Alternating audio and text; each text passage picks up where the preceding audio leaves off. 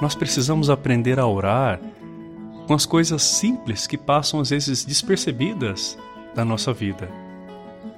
Que tal nós rezarmos com os dedos da nossa mão? Estenda a tua mão agora e olhe para ela. E vamos fazer com o Papa Francisco a oração dos cinco dedos. Olhe para o dedo polegar, o dedão. O dedo polegar é aquele que está mais próximo de ti. Assim, começa a rezar por aqueles que estão mais unidos a ti.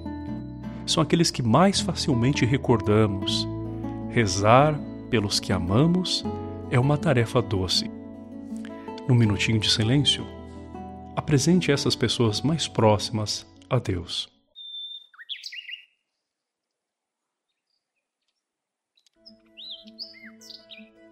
O dedo indicador, aquele que nós usamos para apontar algo. Reza pelos que ensinam, instruem e curam. Para conduzirem os outros na direção correta, eles necessitam de apoio. Mantém-nos presentes na tua oração. No silêncio, reze por todos aqueles que orientam, por aqueles que mostram o caminho.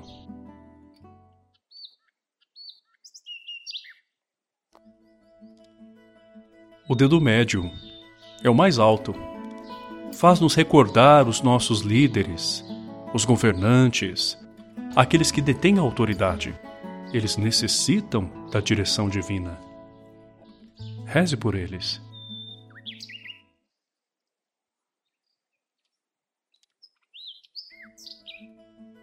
Dedo anular, o do anel. Surpreendentemente, este é o nosso dedo mais débil Lembra-nos o dever de rezarmos pelos fracos, doentes ou atormentados pelos problemas. Eles precisam das tuas orações. Coloque essas pessoas na tua prece.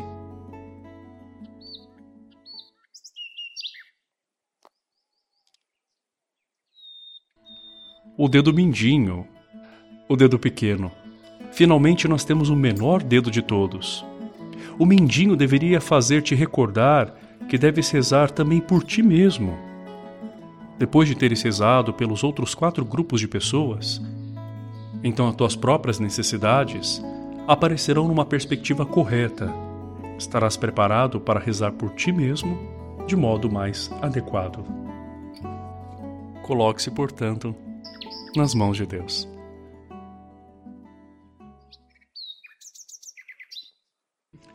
Lembre-se, quando for lavar as mãos, fazer as unhas ou qualquer outra coisa que necessite das suas mãos, recorde-se: existem muitas pessoas que precisam da sua oração.